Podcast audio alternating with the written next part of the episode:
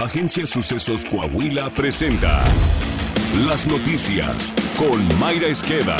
La noticia en síntesis. Esto es lo más relevante para empezar. Buenos días, hoy es 9 de junio, van 160 días de 2022 y restan 205 por transcurrir. Seguridad. Momentos de tensión se vivieron este miércoles cuando Elena Monzón, hermana de la activista asesinada Cecilia Monzón, denunció que era perseguida en un trayecto de automóvil, por lo que advirtió a través de un corto video que nuestra vida está en peligro y clamó la ayuda del gobierno para su protección. Hola mundo, nos están siguiendo en este momento,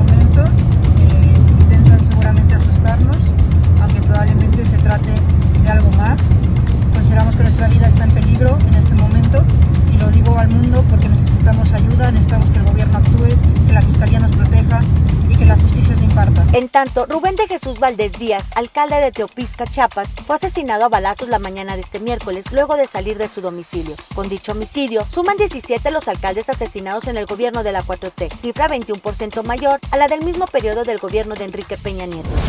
Desconfianza y la falta de colaboración en la lucha contra el crimen organizado son síntomas de la realidad del trasiego de drogas que prevalece en México. El gobierno de Joe Biden se queja de las restricciones impuestas por el gobierno de López Obrador a los elementos de la DEA, quienes resentidos ya no comparten información con sus contrapartes mexicanas, según reveló la revista Proceso. Aún no sabemos cuál fue la causa del cambio, lamenta un alto funcionario del Departamento de Justicia estadounidense. La misma fuente reveló que los 54 agentes de la DEA que trabajan en México tienen atadas las manos.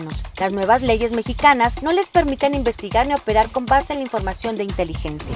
Política. Pedro Salmerón, quien fuera rechazado por el gobierno de Panamá como embajador de México en aquel país por presuntas acusaciones de acoso sexual, fue designado por el presidente López Obrador como nuevo director del Archivo General Agrario, cargo el que tomó posesión el pasado lunes 2 de mayo. La plataforma Nómina Transparente detalla que el historiador percibe un sueldo bruto mensual de 57.605 pesos.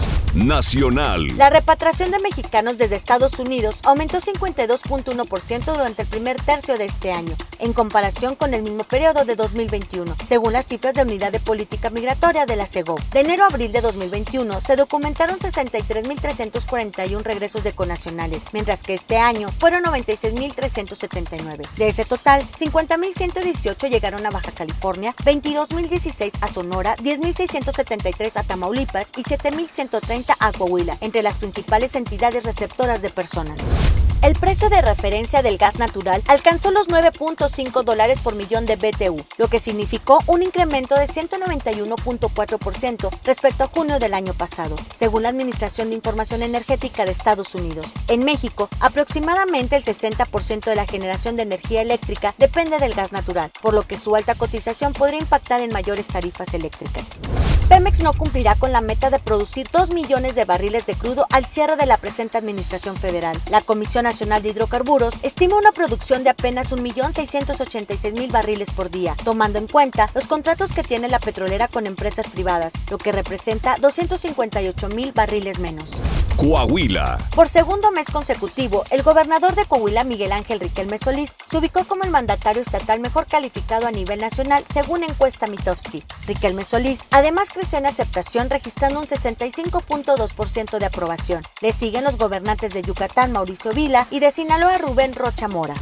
En gira de trabajo por Acuña, el gobernador de Coahuila, Miguel Ángel Riquelme Solís, puso en marcha obras de infraestructura vial y educativa, además de la colocación de la primera piedra del comercial Walmart, en el que se invertirán 210.7 millones de pesos. Con recursos por 36 millones de pesos, se realizó la modernización vial de la carretera Santa Eulalia y calle Reginaldo Ramón. En la Universidad Tecnológica de Ciudad Acuña, Riquelme Solís entregó el Centro de Información y Documentación Don Jesús María Ramón Valdés, que tuvo una inversión de 24.7 millones de pesos en 1.050 58 metros cuadrados de extensión. Saltillo. Para buscar solución entre conflictos vecinales, en Saltillo llevan a cabo trabajos de mediación la Unidad de Justicia Cívica, que comenzó su labor en una primera etapa. Se trata de un área especializada en la solución de conflictos a través de mecanismos alternos a fin de que estos no escalen en gravedad. Los reportes que atienden son referentes a conflictos entre vecinos por áreas de estacionamiento, algunos particulares de ruido constante, árboles, basura e incluso asuntos personales, entre otros. Está usted bien informado. Sucesos Coahuila. Síguenos en Spotify, Amazon Music, Apple Podcast, Google Podcast, YouTube, Facebook, Twitter e Instagram.